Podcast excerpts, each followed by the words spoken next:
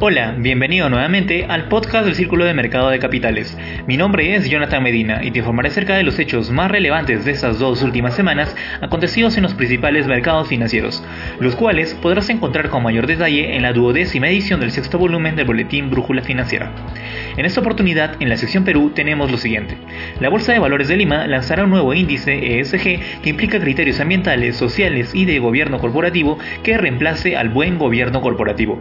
Asimismo, la banca eleva las tasas de interés a los depósitos a plazo en busca de retiros de AFP, ya que la asociación de AFP proyecta que se llegaría a retirar 40.186.000 millones de soles.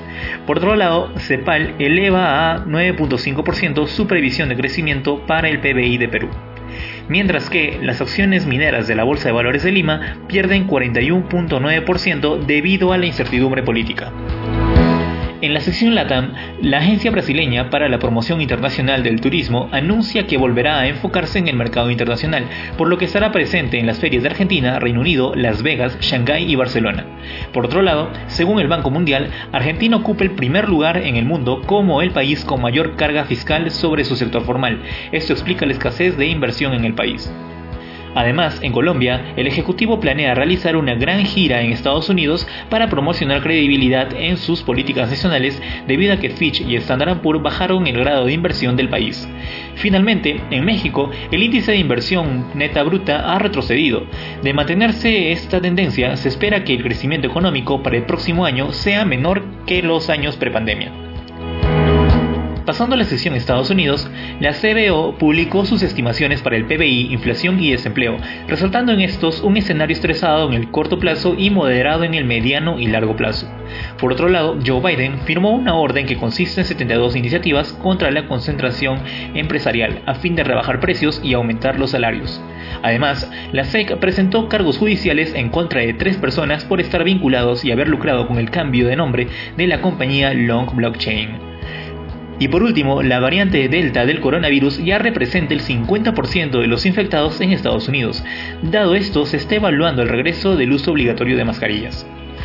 Por otro lado, en la sesión Europa, la Comisión Europea espera que todos los países miembros de la Unión Europea firmen el acuerdo sobre fiscalidad para las multinacionales alcanzado en la OCDE. Además, según las autoridades chinas, la canciller de Alemania, Angela Merkel, y el presidente francés, Emmanuel Macron, apoyan el acuerdo de inversiones entre China y la Unión Europea, aunque las relaciones entre ambas partes no están en su mejor momento por las denuncias de la Unión Europea a China a causa de la represión que se ejerce contra los derechos humanos de la minoría musulmana. Asimismo, la Unión Europea también movilizará a los bancos y mercados para poder canalizar fondos que permitan crear de manera sostenible un continente neutro desde el punto de vista climático para el 2050. Y el G20 realiza su cumbre de dos días en Venecia y se espera un respaldo consensuado de los países dentro del marco internacional de tributación planteado por la OCDE. Pasando a la sección Asia, el resurgimiento de COVID-19 en algunas zonas de Asia ha tenido un impacto negativo en las ventas minoristas y en la movilidad, un requisito muy fuerte para el consumo. Por otro lado, en China, el Ministerio de Comercio incluyó en sus prioridades para los próximos cinco años medidas para la revisión de la seguridad de la inversión extranjera, con el fin de mejorar las condiciones para el desarrollo de la inversión extranjera y la seguridad nacional.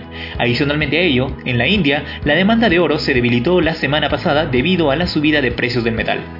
Y por último, durante el primer semestre del año, las operaciones M&A se dispararon, en línea con el mercado mundial de fusiones y adquisiciones, principalmente en el sector tecnológico. Mientras en la sesión commodities el oro está encima de los 1.800 dólares, impulsado por la preocupación de la propagación de la variante Delta que puede frenar la recuperación económica, los rendimientos de los bonos del tesoro y la caída del dólar.